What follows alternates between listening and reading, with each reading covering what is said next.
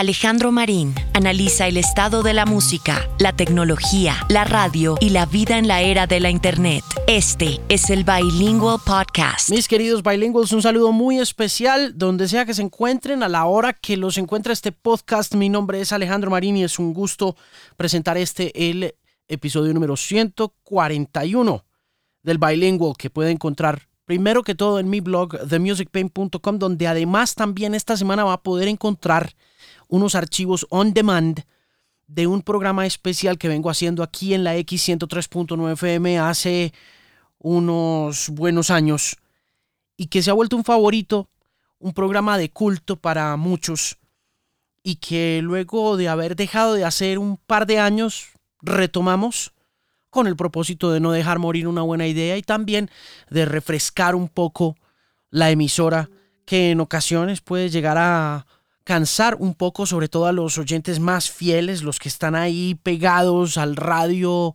todo el día, oyendo todos los turnos y que pues por razones muy lógicas se vuelven a encontrar con las mismas canciones una y otra y otra vez. Lo hicimos el pasado 20 de julio, el especial de Obras Maestras. Son cuatro discos que se presentan completos, sin identificaciones, sin interrupciones, sin invadir la atención del consumidor o del oyente y lo decidimos hacer un 20 de julio porque, pues, con motivo del tema de la independencia y con motivo de que era un festivo, también, pues, el hecho de presentar un disco completo en radio en una época en la que nadie oye discos eh, puede ser también un poco alienante, puede eh, asustar a ciertos oyentes, espantar a ciertos consumidores de radio que se encuentran en una emisora donde siempre tienen sus éxitos favoritos, un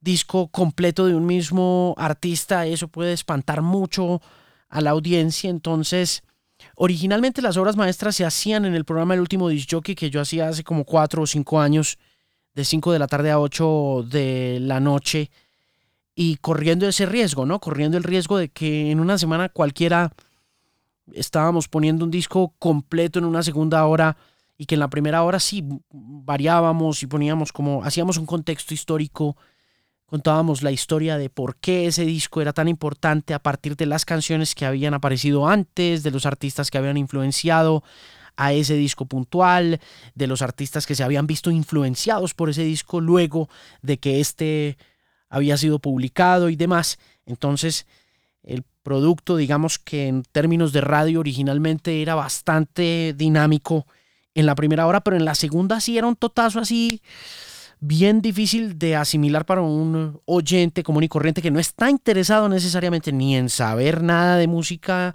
sino simplemente en tener un ruidito ahí de fondo que finalmente es lo que la radio hace, ¿no? La radio entretiene, la radio acompaña y el acompañamiento tiene que ser lo menos invasivo, lo menos intrusivo, lo menos erudito posible con el propósito de que la gente se quede cada vez más con uno. Entonces, fue una buena idea retomar las obras maestras y ponerlas en eh, un día festivo en el que la gente no está muy dedicada a algo en particular más allá del ocio, más allá de la tranquilidad, más allá de estar relajado con la familia y eso permite que podamos experimentar un poquito y explorar y no arriesgar tantos oyentes en el proceso. Este año los discos se habían escogido para el año pasado.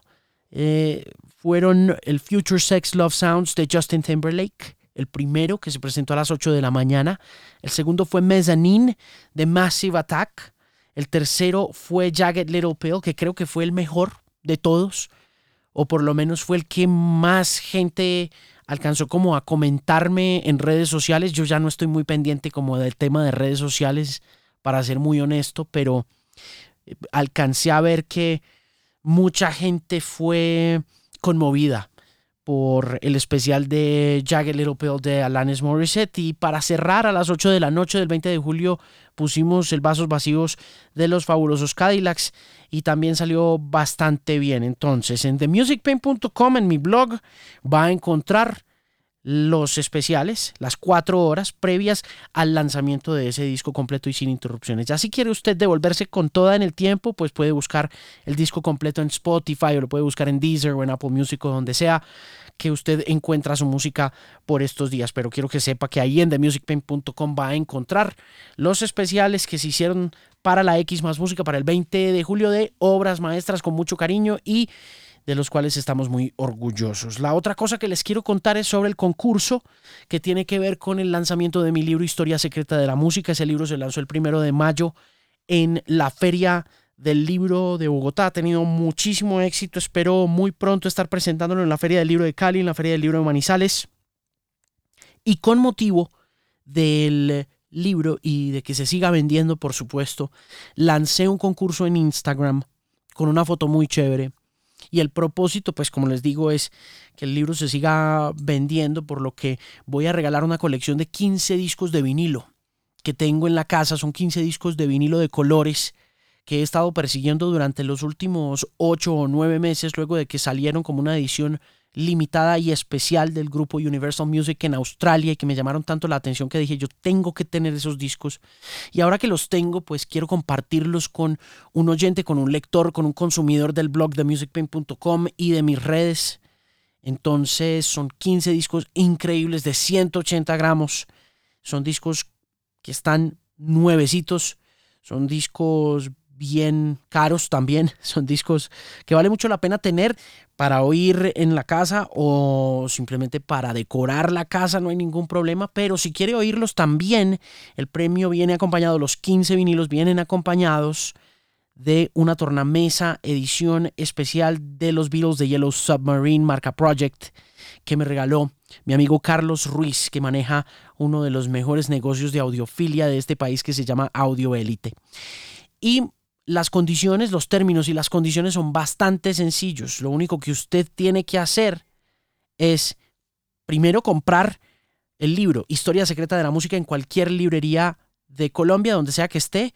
Mi mejor opción es pues que vaya y lo busque en Panamericana y en Nacional, donde hay la mayor cantidad de copias del libro.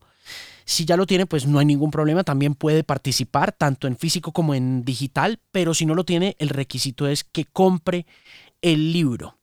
La siguiente cosa que hay que hacer, la siguiente condición es seguir a Audio Elite Colombia en Instagram. La tercera es tomarle una foto al libro. La foto más original va a ganar. Y la foto tiene que venir acompañada de un comentario suyo sobre qué le pareció el libro, qué le gustó del libro, cuál es su frase favorita. No tiene que ser una cosa muy larga, no tiene que ser muy especializado. Tampoco estoy buscando pues al próximo John Caramánica, pero mm, sí me gustaría pues leerlo en su, en su post que le gustó del eh, libro Historia Secreta de la Música. Y por último, que no se le olvide, el numeral Historia Secreta para poder hacer el seguimiento correspondiente a este concurso que se presentó el pasado 15 de julio y que va hasta el 15 de agosto. El 15 de agosto se cierran las eh, posibilidades y el ganador se anunciará el 16 de septiembre. Entonces ya lo sabe, Historia Secreta de la Música ya está disponible en todas las librerías del país. Cómprelo, tómele una foto, la foto más original con la reseña más chévere. Se lleva 15 discos de vinilos de colores y una tornamesa Project, edición limitada de Yellow Submarine. Es un muy buen premio y espero que muchos participen en este concurso que va hasta el 15 de agosto solo para mayores de 18 años residentes en Colombia. Si usted escucha este podcast en otra parte del mundo, lo siento, pero este concurso es solamente para los residentes colombianos. Hoy me acompaña Isabela Echeverry de la selección colombiana femenina de fútbol, quien hizo unas denuncias y unos comentarios importantes en esta nueva era del Me Too que se extiende con su voz hacia América Latina y hacia Colombia, en un momento en que el fútbol femenino adquiere una presencia muy importante en todo el discurso de igualdad y de derechos en este siglo XXI y que Isabela, con un grupo de valientes mujeres, está abanderando en América Latina, quedándose así con ese fenómeno y con ese movimiento del Me Too y llevándolo a lugares que esperemos sean muy provechosos para las mujeres y para los ciudadanos y los seres humanos del mundo, independientemente de su género, de su color de piel, de su credo religioso y de muchas otras cosas. Esa pelea por la igualdad comienza pues con disciplina, con trabajo muy duro, con migraciones, con dificultades, con obstáculos y finalmente con el triunfo de ser Isabela, que finalmente es lo que yo creo que vale tanto la pena de esta conversación, que espero que motive a muchas chicas a defender sus sueños y a salir adelante sin importar cuáles sean los obstáculos. Así esos obstáculos sean los hombres mismos. Adelante con sus sueños, amigas. Hay que salir adelante como lo ha hecho Isabela y el camino para Isabela apenas está arrancando. Es un camino difícil, es un camino complejo, es un camino de mercadeo, es un camino que requiere de mucho más entrenamiento, de mucha más disciplina, de mucha más visibilidad y que le va a tocar a ella banderar.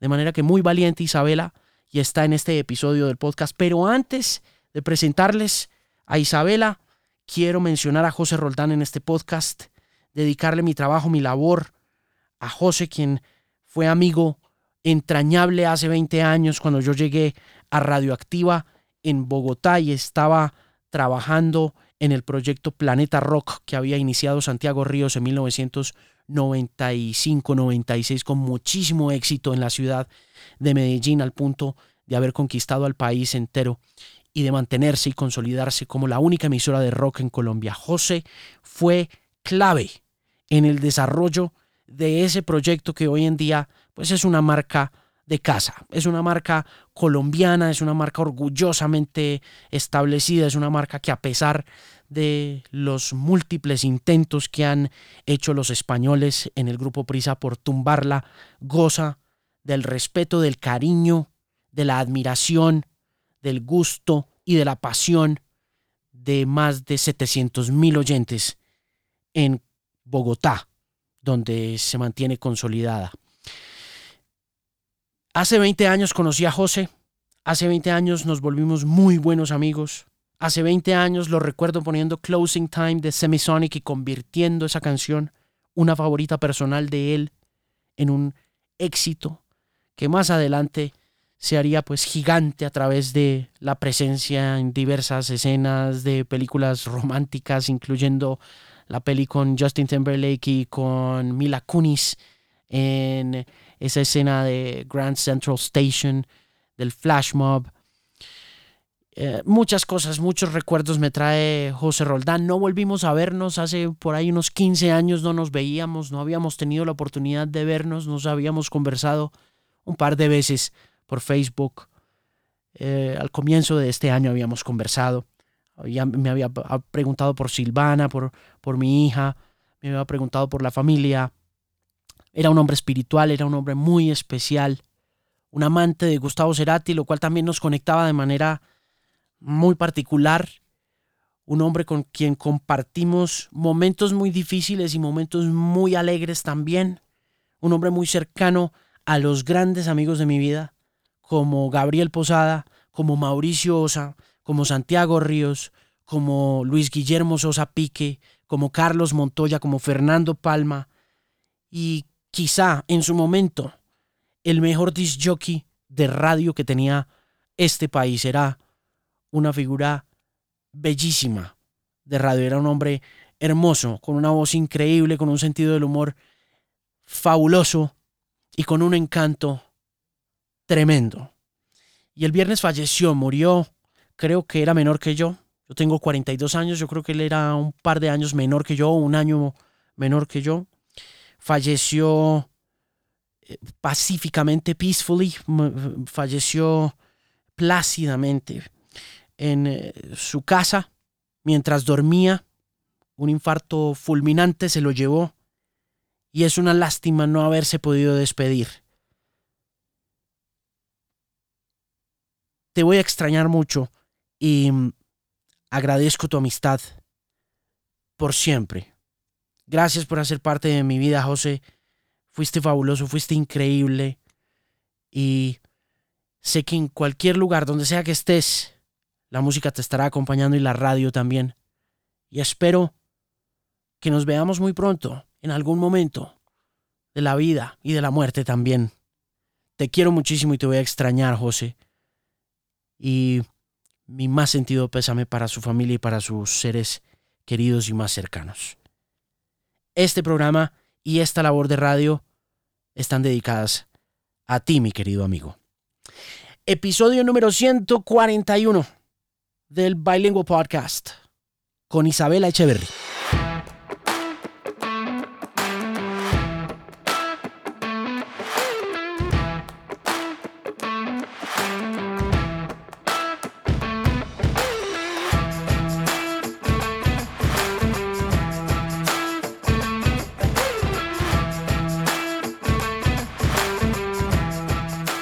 Isabela, ¿cuánto calza usted? Buena pregunta para empezar. Ocho. Ok. ¿Se me ve el pie muy grande o qué? Yo sí, lo, lo vi ahí de atrás antes de venir a sentarme y dije, uy, No, no, no, solo ocho. duerme parada como mi hija. Duerme parada, como decimos en Medellín. Eh, ¿Le gusta el bar? Sí me gusta, me parece que hace justicia en el fútbol. Sí. Sí, sí me gusta. No me gusta cómo se demora la cantidad de tiempo que toma para tomar una decisión, pero sí me gusta la idea detrás del bar. Hmm. Habrían cambiado mucho las cosas si hubiéramos tenido el bar en 1986, ¿no? Hubiera cambiado todo. El fútbol, toda la historia del fútbol hubiera cambiado si lo hubiéramos tenido. Pero veo mucha gente quejándose por ese detallito que nunca ha sido... eh, nunca ha estado ausente del fútbol porque finalmente si hay una falta o a veces hay algún tema y se demoran, a veces se han demorado dos, tres minutos en esa pausa y ese rollo, pero ya el solo hecho de decir vamos a cambiarlo y, ya produce como un prejuicio, ¿no? Sí, eh, también las faltas, el teatro, eh, la llorada hace parte del fútbol y eso es algo que pronto el bar quita. Pero el hecho de que se haga justicia, muchas veces uno pierde un partido por cosas ajenas a uno y, y el bar puede llevarte a decir no. eh, Usted es el justo ganador de este partido y hágalo así y así. ¿Le ha pasado eso? Sí, sí, a mí sí me ha pasado eso, claro que sí. Manos, eh, e incluso nosotros tuvimos un episodio, no en contra de nosotros, eh, en el Mundial de Canadá 2015, donde estuve presente, una de las jugadoras de Colombia saca el balón del área con la mano, no lo pitan y le ganamos a Francia. Donde eh, hubiera existido el VAR, no, hubiéramos ganado, no le hubiéramos ganado a Francia nunca. Y eso está funcionando también en eh, la liga femenina. En Colombia no, pero en el Mundial de Mujeres en ese momento sí está funcionando el VAR también. ¿Qué diferencias hay entre la masculina y la femenina en términos profesionales? ¿En Colombia o en el mundo? En Colombia primero y en el mundo después. Bueno, en Colombia es completamente diferente. La realidad del futbolista eh, hombre y la futbolista mujer es dos espectros completamente aparte. El hombre desde que está muy pequeño sabe que puede vivir del fútbol, sabe que va a ser su medio de vida. La mujer eh, profesional no vive del fútbol todavía. No tenemos, eh, eh, no somos tan afortunadas. Nos toca irnos por los caminos educativos, estudiar eh, y jugar porque nos apasiona, más no porque es nuestra principal fuente de ingreso. A nivel mundial, las cosas han cambiado mucho, ya existe mucha más equidad, eh, sobre todo en los países nórdicos, pero falta mucho camino por recorrer para decirte que el fútbol es, es igual para los, los dos géneros. ¿Cuánto tiempo lleva esta liga femenina profesional funcionando en Colombia? Esta liga lleva dos años, eh, pero son torneos cortos. El, el último fue en el 2018, pero a, a inicios. Y ahorita no había, no iba a haber liga eh, este año. Que ¿Por fue qué? Porque a los dirigentes no les parecía rentable el hecho de que una mujer jugara fútbol. Mm. Ese es, es un tema de género. Para mí es un tema de género, sí. Eh, los dirigentes del país son personas que llevan muchos años en el medio y es difícil para una persona mayor de pronto aceptar que las realidades están cambiando y que la mujer es una parte activa de una industria tan machista como es el fútbol. ¿Qué tanta plata está haciendo el fútbol femenino a nivel internacional, a nivel mundial, verdaderamente hablando? Bueno, de cifras no te puedo hablar, pero eh, el último partido, digamos, en un tema muy actual, el último partido que jugó Brasil contra Francia en el Mundial hace dos días, eh, tuvo el doble de, de vistas en Brasil que la final de la NBA. Hmm, Entonces, wow. sí, sí, sí Bueno. es rentable. Lo que pasa es que hay muchos eh, obstáculos porque no nos hacen muy visibles. La mujer futbolista no es muy visible en el mundo, eh, sobre todo en Sudamérica, pero cuando se le da esa visibilidad, se le da esa importancia, estamos demostrando con datos que que en realidad sí, el fútbol femenino sí gusta y sí va a ser rentable en un futuro cercano. ¿Cómo estuvo el Mundial? Yo solo vi un par de partidos. Y no, no, pues yo no veo fútbol ni, ni juego fútbol, no ¿para qué le digo que soy hincha? Porque no lo soy. Pero entonces estoy hablando mucho, muchas de las preguntas que voy a hacer son como desde la ignorancia también, desde todo el tema. Pero vi un par de cosas ¿Y usted cómo lo vio? ¿Cómo usted ve fútbol? ¿Se sienta a ver partidos o usted es más futbolista que espectadora? A mí me encanta ver fútbol. Puedo ver fútbol nueve horas seguidas y estoy perfectamente feliz. El mundial todavía sigue. Eh, están en los cuartos de final en este momento eh, con, una con un dominio europeo. Quedan ocho equipos y siete de esos ocho son europeos. Y eso se, eh, se ve porque los europeos le están metiendo mucho dinero a sus ligas locales, a sus equipos eh, de selección. Entonces ahí estamos viendo una diferencia tremenda entre, entre, digamos, Conmebol, que es el que rige el fútbol suramericano, y la UEFA, que es la que, la que rige el, el europeo. Pero oh. el Mundial excelente, es el Mundial eh, con mejor nivel, con... Eh, audiencias televisivas muy altas, presencia en los estadios no tanta como en años anteriores. Eh, pero cada vez va más para arriba este tema. Cuando usted hace denuncias o comentarios u observaciones sobre ese tema del sexismo en el deporte, ¿aumentan los patrocinios o disminuyen? ¿Qué te dijera? Pues eh, unos se montan al bus y los otros se bajan, como todo en la vida. Pero cuando nosotros hicimos las denuncias a principios de este año sobre la falta eh, de equidad en el fútbol femenino colombiano, muchas empresas han nos han estado buscando, ahora la liga profesional va a volver, antes no iba a estar, ahora va a volver porque patrocinadores se han metido la mano al bolsillo y han dicho nosotros creemos en, las mujeres del país. Entonces, la verdad, yo creo que son más los que se montan al bus que los que se bajan. Cuando la gente se monta al bus o las corporaciones y las marcas se montan al bus, evidentemente hay algo positivo en ello, pero también siento que esa doble moral puede jugar una mala pasada a futuro para todo lo que estamos viviendo en términos de sexualidad en el mundo. Lo hablaba yo con alguien sobre la entrevista que le hizo Ellen de, que le hizo David Letterman a Ellen DeGeneres hace poco en un especial de Netflix, en el que yo recordando como de niño a los 14 años veía a Ellen DeGeneres y sabía muy bien pues que no era una chica heterosexual, ¿sabe? Y nunca me nunca me inquietó ni me molestó, pero tampoco me pareció raro y lo veía como muy normal. Hoy en día siento que todo el mundo está hablando de este tema de diversidad y que no lo está haciendo verdaderamente porque lo siente, sino porque todo el mundo o cierto segmento de la población, en particular aquella que está muy expuesta, que es influyente, que es atlética, que es eh, actoral, lo está abordando como un asunto que puede ser preocupante.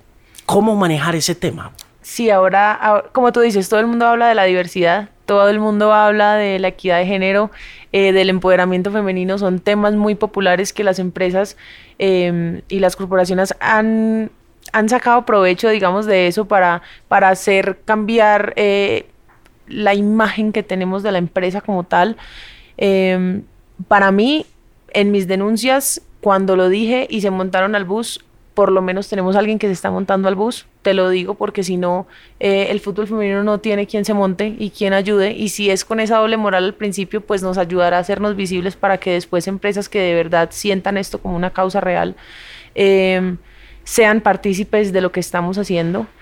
Pero, pero sí, o sea, tienes toda la razón. Ella, La gente se está montando mucho por, porque es un tema popular, porque llama a los medios de comunicación, porque llama a la gente. Finalmente, después de que se llevan a cabo esos comentarios y esas observaciones, ¿qué pasa? ¿Y dónde está el debate ahora? ¿Dónde está el discurso? ¿Dónde está la liga? ¿Dónde está la selección? ¿Qué está pasando? Bueno, después de lo que de las denuncias que nosotros hicimos, han mejorado muchas cosas. En términos de selección, volvimos a tener selección después de casi 900 días que no estábamos concentradas, que no nos llamaban a una selección. Volvimos a tener técnico que no teníamos. Eh, antes no nos daban los tiquetes y ahora nos los están dando. Entonces digamos que en temas de selección estamos eh, muy bien por ahora. En temas de liga, la liga solamente dura dos meses y medio. Te estoy diciendo que las futbolistas del país solamente tienen contratos laborales por tres meses y el resto del año, ¿qué? O sea, les toca trabajar en call centers, en supermercados o las que, o las que estudiaron eh, pueden dedicarse a sus carreras, pero no pueden tomar el fútbol como, como un estilo de vida. Ahorita lo que estamos haciendo en este momento es eh, igual, presionando a los entes que tenemos que presionar, a las personas del gobierno que se comprometieron con nosotros para que de este año en adelante la liga sea eh, más larga, que sea una realidad que las deportistas del país puedan tener contratos laborales a 8, 9 meses por lo menos y que no sea todavía un hobby que tú con 28 años te dediques tres meses a jugar fútbol profesional y después los otros tengas que salir a trabajar en otro lado. Es bien jodido bien jodido. O sea, yo siempre lo pongo en perspectiva. Nosotros en selección estuvimos dos años y medio sin recibir un solo peso por estar ahí. O sea, cero. Entonces yo siempre le pregunto a la gente, ¿tú trabajarías en lo que haces sin recibir un peso por dos años? viendo que no tienes cómo sacar de otra parte y es lo que más amas y es lo que más te apasiona. Em, entonces sí, es bien jodido ser eh, una mujer futbolista en este país. ¿Cuánto lleva usted de futbolista profesional? De futbolista profesional desde el 2011, desde que salí del colegio, eh, me fui becada a Estados Unidos y de ahí ya empecé a jugar eh, Copa Libertadores, Champions League, Mundial, Olímpicos. Ok, ¿Cómo, ¿cómo fue la experiencia en la USA? ¿Cómo fue la experiencia en esa liga que es bien estricta y bien rígida también, no? Sí, claro. El fútbol en Estados Unidos es de mujeres. O sea, vos allá ves los clubes de niños chiquitos son mujeres, hay más mujeres que hombres en fútbol. Y la liga de Estados Unidos, como tú dices, es mucho más física. En Colombia somos muy calidosos y muy tranquilos y somos muy buenos con el balón, pero la parte física la descuidamos mucho. Y a veces siento que, perdón, a veces siento que los alemanes, eh, cuando yo jugué fútbol en, en liga de colegio, sentí hegemonía alemana en términos de entrenamiento, de entrenadores, de coaches, de, de médicos, de todo, es ¿no? Que, es que se ve, tú, tú puedes ver la cultura de los países en cómo juegan fútbol. O sea, puedes ver los asiáticos ordenados, rápidos, muy em, coordinados en sus movimientos y ves a los alemanes o a los gringos muy fuertes físicamente, muy rápidos, pero ves a los suramericanos supremamente técnicos, muy bien dotados con el balón. O sea, todo cambia dependiendo de dónde estés. Y mi experiencia en Estados Unidos me brindó ese conocimiento de que, bueno, no solamente necesitas ser muy bueno técnicamente, sino que eh, tu parte física y tu fuerza es supremamente importante. Claro, ellos lo ponen a uno a correr. A correr. lo sí, ponen a uno a voltear y 100 laps, baby. La, verdad es que la primera temporada que llegué a Estados Unidos, mi primera prueba física quedé dos minutos detrás de las arqueras del equipo. O sea, piensa lo mal que estaba físicamente. Estaba, estaba mal y como tú dices, me pusieron a correr laps y laps y laps mucho tiempo hasta que por fin pude eh, igualarme a, su, a sus características físicas. ¿En dónde jugó? ¿Oriente, oeste, dónde? En Ohio. Ok, Midwest. Midwest. Ok. ¿Qué colegio, qué universidad? universidad de Toledo. Becada completamente becada. Estudié dos carreras y dos maestrías. ¿Cuántos, ¿Cuántas latinas? En el equipo, eh, la capitana de la selección Colombia y yo. Ok. Solo dos. Dos colombianas. ¿Y el resto? Gringuísimas. Sí. Sí.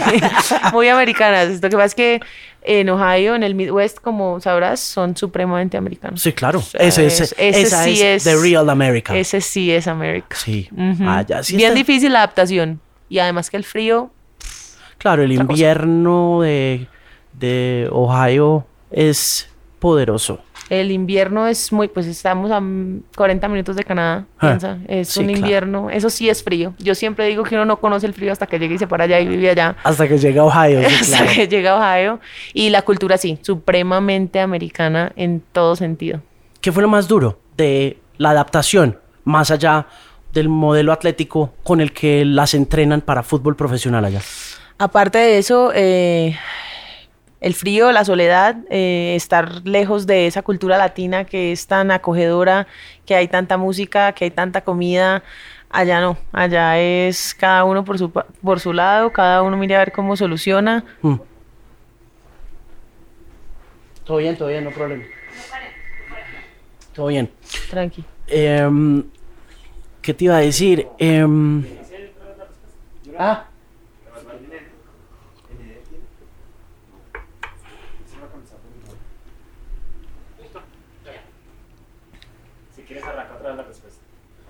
Sí, Eh, como de, las diferencias. Sí, lo sí.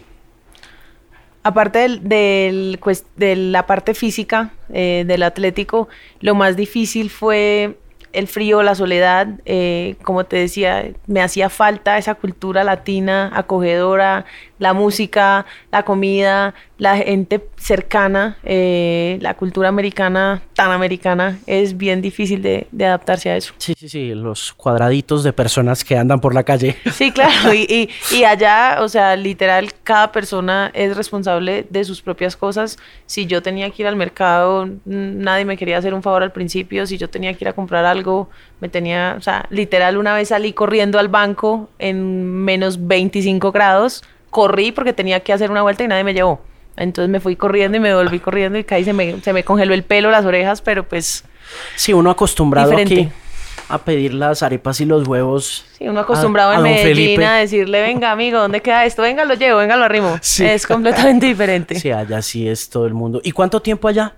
En Ohio duré cinco años y después me, me mudé a Houston un año y medio. ¿Qué cantidad de tiempo? Cinco años. ¿La carrera? Sí, eh, yo estudié dos carreras y de negocios internacionales y mercadeo y dos maestrías, administración y mercadeo. ¿Y por qué estudió esas dos cosas? Porque como futbolista sabía que le iba a tocar bien duro este camino que ahora está emprendiendo también de visibilizar el tema de- del profesionalismo en el fútbol o porque le llamaba la atención. Me apasiona mucho eh, lo, que, lo que dices de la visibilidad en el fútbol. Eh, me parece que es el mayor obstáculo que tiene el fútbol femenino y estoy muy decidida a cambiar esa realidad eh, en el país y en el mundo. Entonces me gusta mucho el mercadeo, el tema de las redes sociales, el tema de, de darle nombre a, a un segmento olvidado o bueno, que todavía no ha sido descubierto. pues, Claro, yo creo que es población. ma- Más, más eso. Siento que es un poco más que Sí, más que olvidado es que no ha sido todavía... Claro, y, como absolutamente todo en los emprendimientos, eh, la visibilidad y la economía juegan un papel muy importante en cómo se construye Sí, ese y en futuro. Cómo, y en cómo se desarrolla. Para, para el desarrollo del fútbol femenino a nivel mundial, eh, esa parte de, de publicidad, de visibilidad, de mercadeo es, suple- es supremamente importante porque, pues por lo que te digo, la gente no tiene todavía conocimiento del fútbol femenino, no, no conoce a las jugadoras, no tiene referentes, entonces eh, dar, dar ese nombre es lo que a mí me apasiona y es por eso que estudié lo que estudié. Cuando llega a jugar con gringos, ¿cuánto tiempo está en banca? ¿Cuánto tiempo la sientan? Lo que pasa es que yo ahí tuve una, una situación compleja porque para irse becado a Estados Unidos hay que meter un montón de papeleo y un montón de vueltas. Al yo pasar mis notas del colegio me decían que tenía un promedio más bajito que el que en realidad tuve. Entonces me tocó, un año me tocó Homologar. estar allá sin competir. Entonces yo entrenaba pero no podía jugar partidos. Entonces ese año no competí y digamos que ahí pasé toda la etapa de adaptación y de primiparada. Fui, muy, fui de buenas porque al final me, me, me hizo bien no jugar ese primer año y tener otros cuatro años para jugar. Entonces no, cuando ya pude competir siempre fui titular. ah, bueno, ah, bueno, eso está bien. Ahí sí. En ese primer año, ¿qué aprendió? Mientras se estaba acoplando, ¿qué vio usted que tenía que hacer mejor de lo que estaba haciendo ya en Colombia según los estándares americanos, estadounidenses? Nada, mejorar, mejorar mucho lo que llaman el, en- el entrenamiento invisible, cómo duermes, cómo comes, eh, cómo descansas, es, es supremamente importante para un deportista todo eso. Y digamos que en Colombia a mí nunca me enseñaron eh, la mejor manera para alimentarme antes, después, durante de un partido o cuántas horas tenías, tenía que dormir o las porciones de la comida que me tenía que comer eh, y también pues correr, o sea, aprendí que es que correr es una parte fundamental del fútbol y que la parte física en un deportista es lo esencial. Eh, en Colombia eh, me di cuenta y todavía está en que si eres muy calidoso juegas, corras o no corras. Y, y las cosas no son así. Al fin y al cabo somos deportistas y al fin y al cabo la parte atlética es supremamente importante. Ese tema técnico que mencionaba usted al comienzo de la conversación, ¿qué es exactamente cuando usted dice que el colombiano es más técnico, que el gringo es más correlón? Eh, Deme un ejemplo de exactamente cómo se combinan esas cosas y qué cosas hacen del jugador o de la jugadora colombiana una, un, atleta más técnica. Digamos que eh, técnico es que manejas muy bien el balón, eh, que haces paraditas con el balón, que te sacas a uno, a dos, a tres jugadores, em, que controlas muy bien. Mientras que lo físico que te hablo del americano es que el americano simplemente puede tirar un balón largo de 30 metros y con velocidad te gana la espalda y te mete un gol. Entonces es va mucho por ahí. Digamos que técnico te puedo decir eh, Maradona, un, ejemplo gigante de cómo manejar el balón, de cómo corría, de cómo se sacaba a sus rivales. Eh, y ya pues cualquier eh, jugador alemán puede ser un, un, ejemplo de un jugador más, más físicamente más fuerte. ¿El fútbol americano tiene mucho que ver en la manera como entrenan a las chicas en los Estados Unidos? Yo creo que no. Allá, allá tienen muy claro la diferencia entre cada deporte y qué necesita cada deporte. Eh, digamos que en mi universidad había eh, un preparador físico diferente para cada deporte, un entrenador de pesas diferente para cada deporte, porque cada deporte necesita fortalecer partes diferentes de su cuerpo. Eh, puede estar relacionado culturalmente, pero en la parte del entrenamiento yo te diría que no tiene nada que ver. ¿En qué posición juega? Yo juego de defensa central. ¿En dónde comenzó jugando? Yo empecé jugando en Medellín, en un club que se llama Formas Íntimas, que es una empresa de ropa interior femenina que ha sido em, un patrocinador del fútbol femenino desde hace por ahí 20 años. ¿Por qué? ¿Por qué lo patrocina? Sí. Pues mira, hay una mujer muy berraca en Medellín que se llama Liana Zapata, que fue jugadora eh, de la selección cuando apenas empezó la selección y ella hace ese, ese vínculo con esa empresa y no sé, nosotros todas decimos que es un ángel, es el ángel antioqueño del fútbol, del fútbol antioqueño porque el hombre ha estado firme durante mucho tiempo y, y sigue apoyando las mujeres futbolistas de, de, la región. ¿Cuánto hace que empezó la selección? La selección Colombia en los ochentas, en por ahí, finales de los ochentas, de las mujeres. ¿Usted empezó a jugar en formas íntimas a los cuántos años? Yo empecé a jugar en formas íntimas a los 13 años. Antes de eso, eh, jugaba intercolegiados con los niños de mi colegio. Jugué con niños hasta los 13 años, con hombres. ¿Usted empezó a los 6? Sí, yo empecé a los 6. Bueno, sí, pues toda la vida. Te digo que desde que, desde que tengo memoria tengo un balón en los pies o en las manos o en donde sea, pero tengo un balón conmigo para todas partes. ¿Qué dijeron en la casa? ¿Quién se dio cuenta que usted jugaba? Bueno, en mi casa siempre me han apoyado. Mi casa es cero futbolera, así como tú no les gusta el fútbol, no ven fútbol. ¿Por qué no? Eh, muy raro. Muy raro. No sé, no sé. Nadie es futbolero. Mi papá por ahí de vez en cuando. ¿Qué hace el hombre? Mi papá eh, tiene un concesionario de carros. Ok. ¿Y la mamá? Mi mamá tenía una, eh, un almacén de decoración, pero desde que tuvo, yo tengo dos hermanitos pequeños, ahí ya dejó de trabajar. Ok. Y entonces, bueno, a los seis años, bueno, ¿qué, ¿en qué momento se dan cuenta? ¿O, qué, o, o cómo llega usted a decir, yo voy a jugar o qué? No, eso era, mira, mi papá se levantaba súper temprano todos los días y me llevaba al colegio. Y cuando yo llegaba al colegio, eh, cogíamos una piedrita, empezábamos a jugar con, como pegándole a la piedrita. Ahí llegaban mis, pues los niños seguían jugando, mi papá se iba. Em, y ahí empezó como el fútbol para mí. Cuando ya de verdad empecé a entrenar con los niños del colegio, tuvieron que hacer como una votación de los padres o sea, no se nos puede olvidar que no, no estamos en el 2019, estamos en 1997-98, una votación en donde los padres del colegio dijeron, ok, esta niña sí puede jugar con mis hijos o no puede jugar con mis hijos porque no había equipo de mujer. Pero esa votación se produce es porque el equipo no existe o por qué o cuál...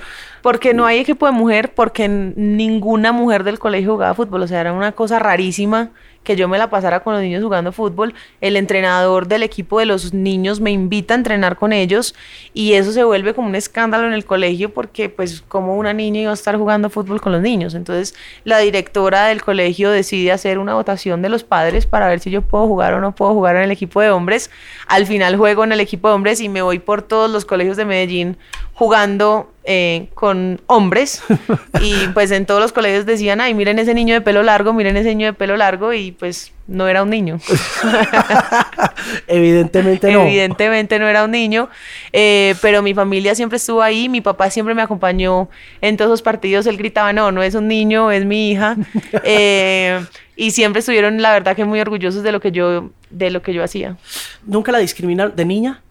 Mucho, mucho, mucho, mucho. En el colegio todo el mundo me decía marimacha, todo el mundo Eh, me preguntaba que por qué no...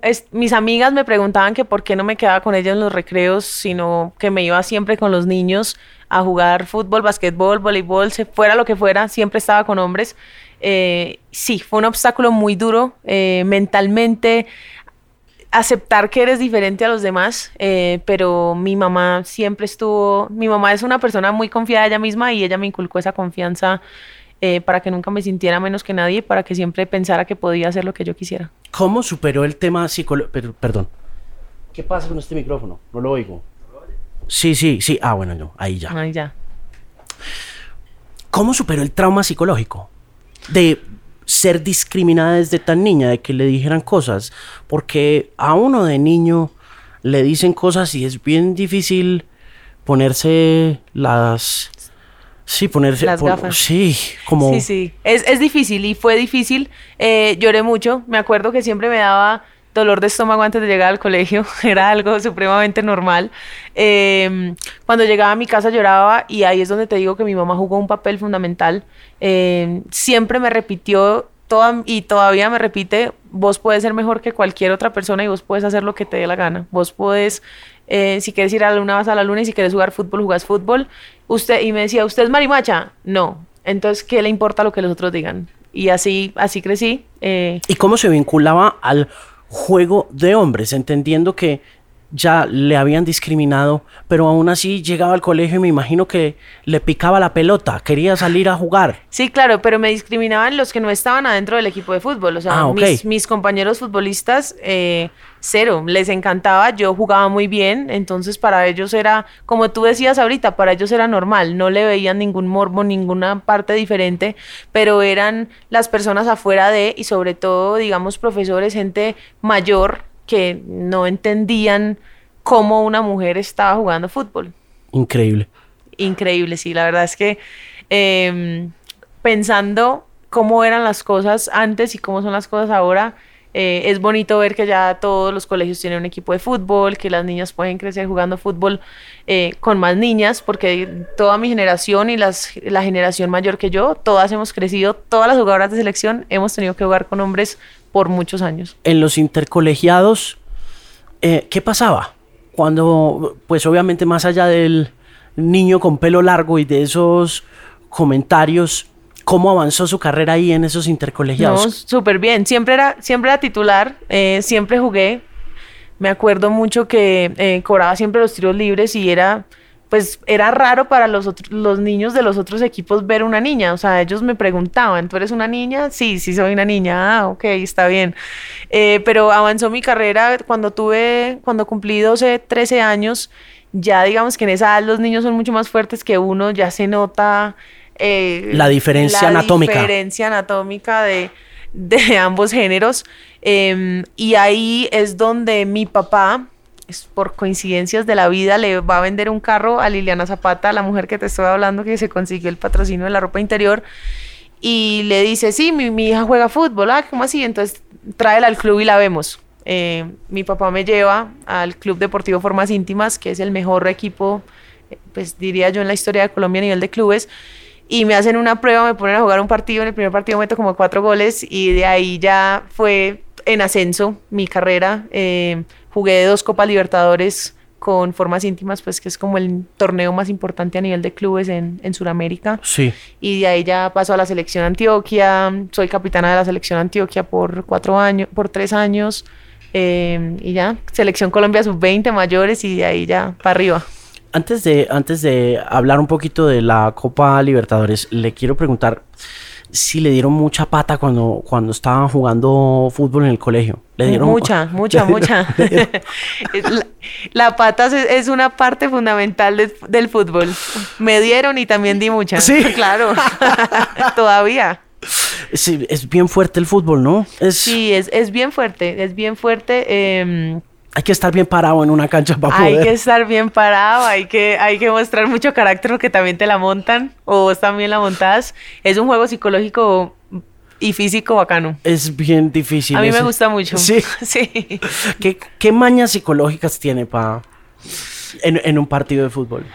Eh, el típico grito. ¿Sí? sí, claro, uno grita, está asustada, tranquila que está asustada, tranquila que no, tranquila que no le da duro, esa arquera saca mal. Cualquier tipo de, comentario, em, también lo físico, o sea, me han jalado el pelo, me han agarrado en lugares que no quiero que no debería que no debería decir aquí pero pero sí o sea es, es de, de mucho eh, cómo te dijera eh, sí, la palabra malicia malicia como provocación al otro a sacarlo del partido a que mentalmente no esté para que no juegue bien sí y cómo evita usted ese el el matoneo. Es, difícil. Hay partidos que uno está supremamente tranquilo y, dice, bueno, hágale. Jódame todo lo que quiera, eh, hágame lo que quiera y yo estoy aquí tranquilo, pero hay partidos que uno sí dice, bueno, venga pues a ver cómo es la cosa y vamos a ver quién gana. ¿Qué le causa nervios cuando se cuando llega un partido? ¿Qué, qué, qué circunstancias hacen que un partido no salga bien para usted? Bueno, la verdad no soy casi nerviosa, soy muy confiada en lo que tengo, eh, pero una situación muy concreta en la que casi me muero de los nervios era cuando iba a debutar en el Mundial. Yo creo que es, la, es, es lo máximo a lo que puede llegar un futbolista y te digo que cuando iba a entrar me temblaba cada parte de mi cuerpo, mis manos no se quedaban quietas. Eh, pero aparte de eso, no soy nerviosa. La ah. verdad, no, no soy nerviosa. Yo, yo pienso que si uno trabaja antes de, todo ese trabajo se va a ver reflejado en la cancha. Entonces los nervios es si no trabajas bien antes de. Si trabajas bien no te va a pasar nada. Porque cuando uno entra a una cancha eh, por primera vez y ve esa enormidad, porque es que uno no, uno, uno está acostumbrado a ver la cancha en un claro televisor. Claro que sí, claro que sí. Y cuando entra y la ve, que es casi del tamaño de la circunferencia del globo terráqueo. No, y cuando está llena de gente gritando.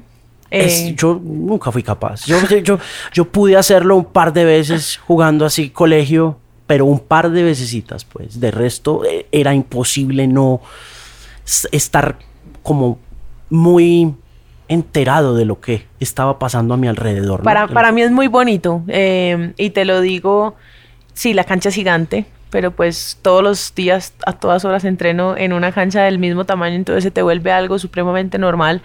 Ahora cuando es un partido con público eh, y con público rival, sobre todo, que te gritan, te insultan, te, te dicen de todo. ¿Cómo hacen?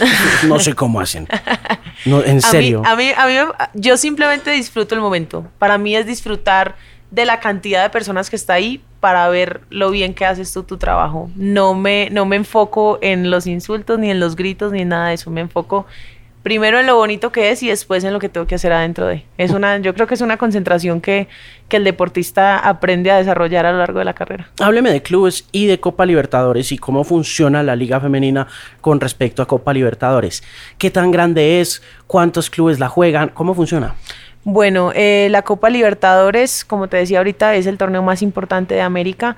En Colombia clasifica el campeón y el subcampeón. Em, el año pasado fuimos campeones de la Copa Libertadores, el Atlético Huila fue campeón de la Copa Libertadores femenina. Entonces, como fue campeones, ahora este año tenemos tres cupos, eh, pero lo normal es que le dan uno o dos cupos a cada país y el que gane pues es el mejor, el mejor equipo de América. Yo tuve la oportunidad de jugar la segunda edición de la Copa Libertadores. Em, o sea, cuando apenas, apenas estaba empezando el torneo en femenino la segunda y la tercera edición eh, con formas íntimas y que en una quedamos de subcampeonas. ¿Cree usted que de no haber eh, denunciado, eh, las cosas no habría mejorado? la pregunta supongo que es, ¿cree usted que era necesario denunciar para avanzar en este proceso o como también puede evidenciarse que es una liga joven y que en ese proceso de juventud, de crecimiento hacia la adultez de la liga y del deporte femenino como tal, eh, habría seguido su curso común y corriente. ¿Cómo, cómo, cómo concluyo, cómo deduce usted todo lo que pasó. Yo estoy completamente segura que si eh, nosotras no hubiéramos denunciado, las cosas hubieran seguido completamente igual, a corto plazo.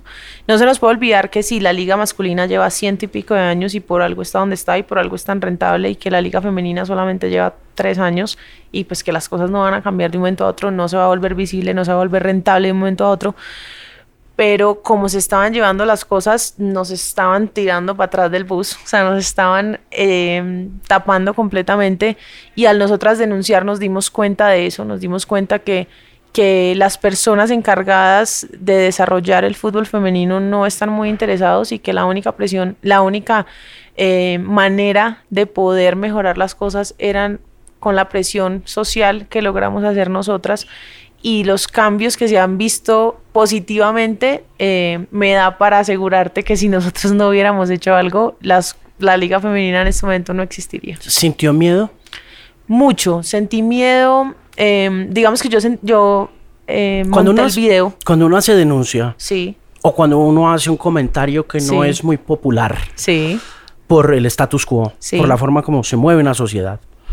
Eh, es inminente que en la medida en que se va propagando, uno empieza a sentir algo en el pecho, ¿no? Sí, claro, ¿no? Un vacío ahí. Un vacío grande, un vacío grande porque yo, nosotros subimos el video y en realidad nunca pensamos que se fuera a volver tan grande, o sea, nunca pensamos que fuéramos a impactar de la magnitud en como impactamos. Em, y bueno, lo subimos, al principio fue todo bonito, después empiezan las entrevistas, empiezan las cosas, listo Isabela, tenés que ir a Colombia. Y ahí fue cuando dije, me estoy metiendo con una gente muy poderosa, me estoy metiendo con una gente que lleva en el poder muchos años. Eh, mi familia empezó a preguntarme, bueno, ¿necesitas escoltas? O sea, ¿esto es algo que va a poner en riesgo tu vida? Sí, no. Y pues la verdad yo no tenía ni idea. O sea, yo no sabía si sí estaba en peligro o no, sentí miedo, pero eran, eran más las ganas y el deseo de, de ayudar a lo que siento como muy propio que es el fútbol femenino y el, y el avance y como el desarrollo que tenga, que pues nada, seguí para adelante, me vine para Colombia, no me pasó nada, aquí estoy vita y coleando, pero, pero bien, o sea, sí, miedo se siente y mucho, la verdad. Sí, claro, eso tiene que dar mucho miedito. mucho. Hacer ese tipo de comentarios y observaciones que van aparentemente en contra de una organización, ¿no? Sí, sí, de una organización tan poderosa, pues es la organización que rige el fútbol en Colombia. Eh, pero a la misma vez sentimos demasiado apoyo, eh, uno por parte del público, dos por parte de la prensa. Obviamente em, el gobierno también se montó en el bus porque es un tema de género. Fue más, más que un tema deportivo, se volvió un tema de discriminación de género y pues no hay dos cosas que llamen más la atención que el fútbol y la discriminación de género. Entonces fue, una bonita combinación que, que, nos ayudó. ¿Se traduce eso en plata? ¿Se puede? ¿Para quién? Para ustedes. Como te decía ahorita, sí, eh, hay patrocinadores que se han montado al bus y, y, cada vez tenemos más contacto con empresas que dicen, hey, yo quiero hacer algo con ustedes, yo quiero ayudar a la femenina, yo quiero trabajar con X, Y, Z jugadora. Entonces, pues, ¿se traducirá en plata a largo plazo? Yo creo que sí. En, en audiencia, en espectadores, en boletas, es que es un negocio tan grande. ¿no? Es un negocio muy grande y de, y de mucha plata. El fútbol es, es un negocio gigantesco. Pero yo creo que sí se traduce, se traduce en mucho crecimiento en, muchas cosas, en boletería, porque la gente ya empieza a sentir eso también como que tenemos que ir a apoyar estas peladas, tenemos que ir a, apoyar el fútbol, a los medios de comunicación también que, que en, en, la intimidad de todo el escándalo nos decían, esto también es culpa de nosotros porque nosotros tampoco les hemos dado el espacio que ustedes se merecen y que ustedes se han ganado con tantos años de trabajo, con tantos buenos resultados a nivel de selección. Entonces ya los medios de comunicación están mucho más pendientes, ya nos dan más visibilidad, las personas están más enteradas, el gobierno también. Entonces sí, se ha, se ha traducido en, en pequeñas acciones que, que van a ser mejor para el futuro. ¿Qué debe tener la liga femenina ahora a esta instancia para moverse de la denuncia, de la visibilidad, hacia la monetización y hacia la construcción y la creación de un fenómeno en el que participen no solamente eh, las ligas, los patrocinadores, sino también el público como tal. Para mí se tiene que volver un producto. Lo que pasa es que em, listo, dicen, sí, hay liga femenina, pero no se sabe cuándo, no se sabe cuánto tiempo, no se sabe cuántos partidos por televisión. Entonces, yo siempre he dicho, es como si tú te inventas eh, la mejor camisa del universo que no da calor, que no da frío, sea lo que sea, y la tiras al piso y, le, y dices a la gente, cómpreme. No, o sea, vos tenés que armar un plan entero para poder vender el producto.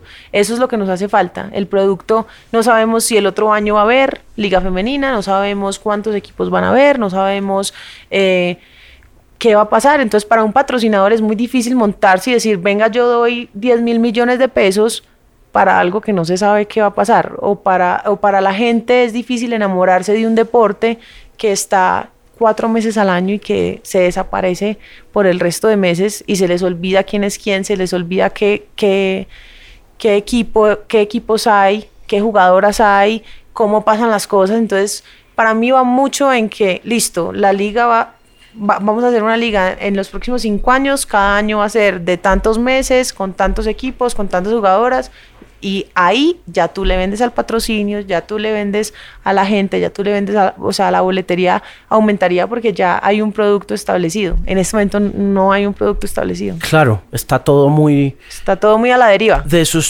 desestructurado. Sí, completamente desestructurado y es algo por lo que nosotras internamente estamos tratando de que nos den un poquito... Eh, de voz ahí adentro para decir, venga, nosotros les ayudamos a estructurar esto porque las mujeres futbolistas de Colombia, como no, como yo te decía al principio, no podemos vivir de esto, entonces muchas somos graduadas con maestrías, muy estudiadas que y además con la experiencia de ser futbolista que podríamos dar una mano y ayudar a, a estructurar todo esto. ¿Eso pasa en otras partes del mundo o cómo funcionan?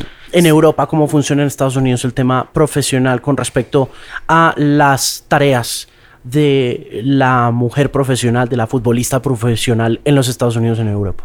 Sí, eso pasa. Y, cada vez más se ve que las mismas futbolistas que se están retirando son las que están trabajando en los proyectos de desarrollo y de crecimiento del fútbol femenino en las ligas, em, como gerentes deportivos de los equipos. O sea, es como un círculo. La futbolista sabe que lo que tiene que hacer para que el deporte crezca. Sí.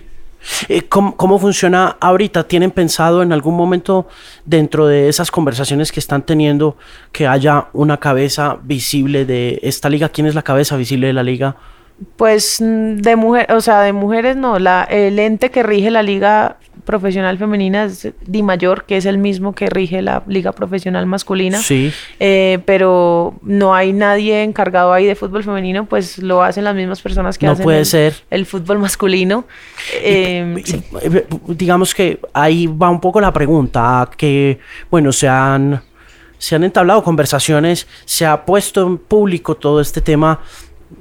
Debería, pensaría uno que ya la Di Mayor estaría tomando cartas en el asunto y diciendo, bueno, vamos a establecer este tema y vamos a poner a alguien encargado de este asunto, ¿no? Sí, pues uno pensaría así, pero em, la realidad es, es diferente. Ellos lo están haciendo a su manera de ver las cosas, como ellos creen. Nosotros, em, Natalia Gaitán, Melissa Ortiz y yo, pasamos, que somos todas jugadoras de selección, pasamos una propuesta de liga eh, a la DIMAYOR, eh, basándonos en precedentes de todas las ligas exitosas del mundo. Digamos, por, para ponerte un ejemplo súper claro, Colombia tiene 23 equipos en la liga profesional femenina, más que en el masculino. Somos un equipo así de chiquito. En Estados Unidos hay 9 equipos en la liga profesional. En España hay 16. Nosotros no tenemos la capacidad, ni la plata, ni las futbolistas para llenar 23 equipos y que sea un espectáculo visible.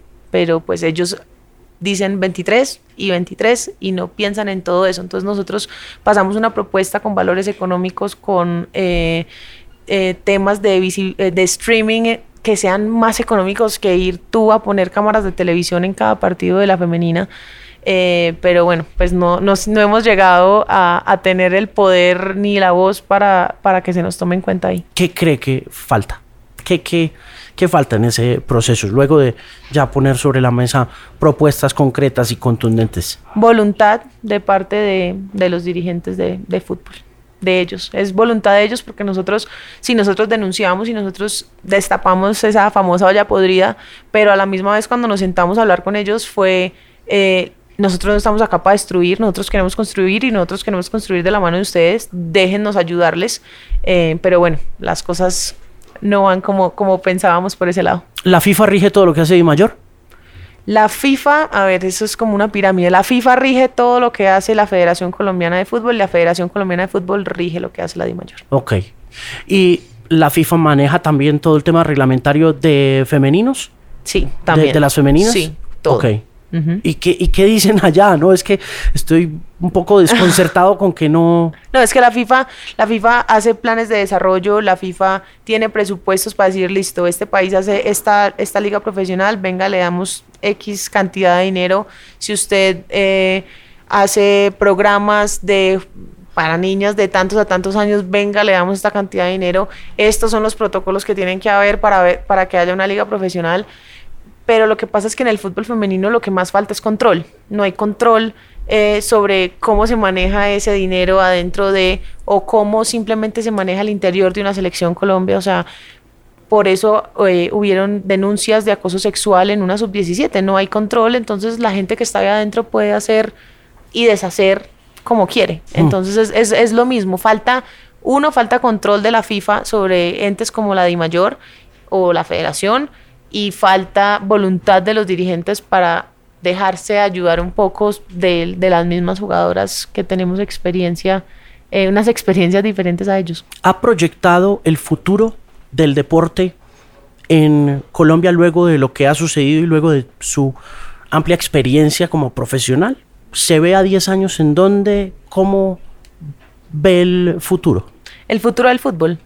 Eh, lo veo brillante. Eh, el fútbol femenino a nivel mundial ha tenido un ascenso increíble. O sea, ha crecido en los últimos años como no ha crecido ningún otro deporte. Entonces, eh, hay, hay una posibilidad muy grande para las personas que lo sepan aprovechar. y si se mantiene la continuidad y si la selección sigue teniendo resultados positivos, yo, yo, yo soy muy optimista y soy soñadora de que el fútbol femenino va a ser una realidad grande en el país. Hmm. Pero tiene, eh, digamos, ¿se ve como ejecutiva de, de la Di Mayor? pues... Porque tiene pinta. ¿Sí? ¿Me ves pinta? Tiene pinta de, pues, es, digamos que ya de alguna forma es una vocera muy pública de lo que ha sucedido y tiene eh, la carrera de mercadeo y tiene, pues, tiene una visión que podría fácilmente eh, tener las respuestas a muchas de las inquietudes que están intentando solucionar hoy claro en día. que sí. Eh, me gustaría de pronto estar un poquito más arriba que la de mayor, más en FIFA, más en Comebol porque me parece que puede uno cambiar muchas más cosas estando en puestos de poder más altos. Eh, pero también me gustaría centrarme mucho en temas educativos en el país, que es un proyecto aparte que, que me emociona y me apasiona mucho. ¿Qué proyecto es? Apenas está empezando, eh, se está desarrollando, pero es simplemente eh, llevar educación, conocimiento a zonas vulnerables del país, a llevar Ayer me reuní con una empresa y dijeron algo muy bonito. Cuando uno llega con un balón debajo del brazo, todo el mundo tiene la voluntad de, de, ayudar y todo el mundo se pone feliz. Entonces llevar ese balón debajo del brazo y educar y empoderar a niñas en diferentes partes del país a, no a que sean futbolistas, sino que a, que sueñen con hacer lo que, lo que quieran hacer en su vida. Hmm. ¿Cuántas niñas más o menos están jugando fútbol hoy en día en este país? Te digo, hay una cosa que se llama el COMET, que es como la base de datos eh, donde están registradas las futbolistas aficionadas o profesionales del país son alrededor de 1.700 eh, niñas registradas, pero pues eso te digo que eso es en las principales ciudades del país. ¿Cuál es su jugadora favorita? Mi jugadora favorita se llama Carly Lloyd, es la número 10 de Estados Unidos eh, y es mi favorita por porque la vieja cuando tenía 20 no jugaba ni un solo partido con la selección y se entrenó tanto que llegó a ser la mejor jugadora del mundo cuando tenía 28, 29 años. Así que es un ejemplo a seguir para, para cualquier persona. ¿El jugador nacional favorito? Eh, Juan Fernando Quintero. ¿Y el internacional? Bueno, chiquita, eh, me gustaba mucho Zlatan Ibrahimovic por mm. su forma de ser eh, muy rebelde. Pero en este momento el mejor jugador del mundo es Messi. Muchos éxitos en todo, felicitaciones, gracias No, muchas gracias a ustedes por el espacio, de verdad Alejandro, que esto es muy bonito, eh, que una futbolista esté aquí sentado hoy contigo y esperemos que no sea la última vez. No, es un gusto, es un gusto, es un honor para mí, es un orgullo de verdad saber la colombiana, saber la futbolista y le deseo siempre lo mejor. Estamos muy orgullosos de usted. Muchísimas gracias.